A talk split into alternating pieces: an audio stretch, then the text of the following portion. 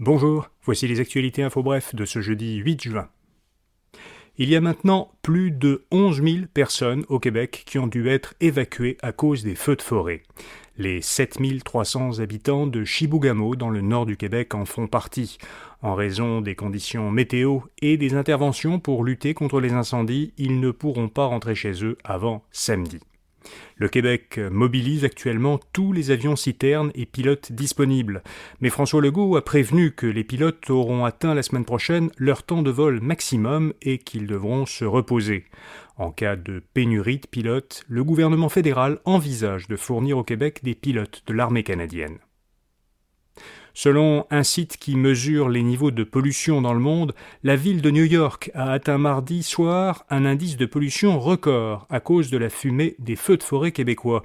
New York était même la grande ville la plus polluée au monde à ce moment-là. Hier, le niveau de cet indice était encore considéré comme très nocif à New York et une brume épaisse recouvrait la ville.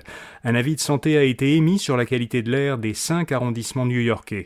Le maire de la ville a recommandé à tous les habitants de porter un masque et de limiter les activités en plein air.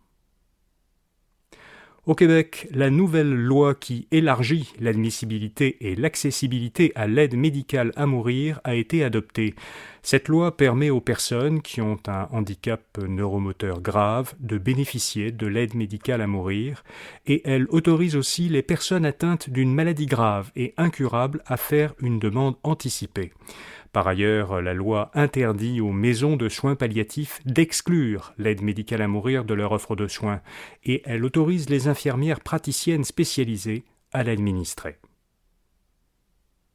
Le gouvernement Legault a rejeté la tenue, proposée par le Parti libéral, d'une commission parlementaire sur le développement de l'intelligence artificielle et de ChatGPT, le robot conversationnel de l'entreprise américaine OpenAI.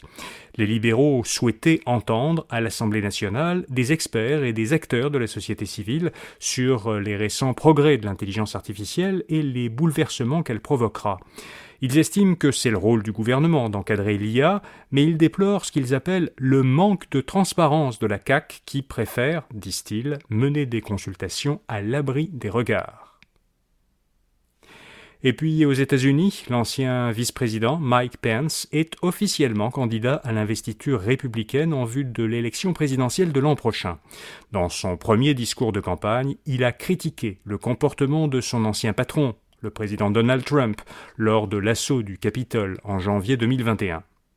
Deux autres candidats, dont l'ancien gouverneur du New Jersey, Chris Christie, se sont eux aussi lancés cette semaine dans la campagne à l'investiture républicaine.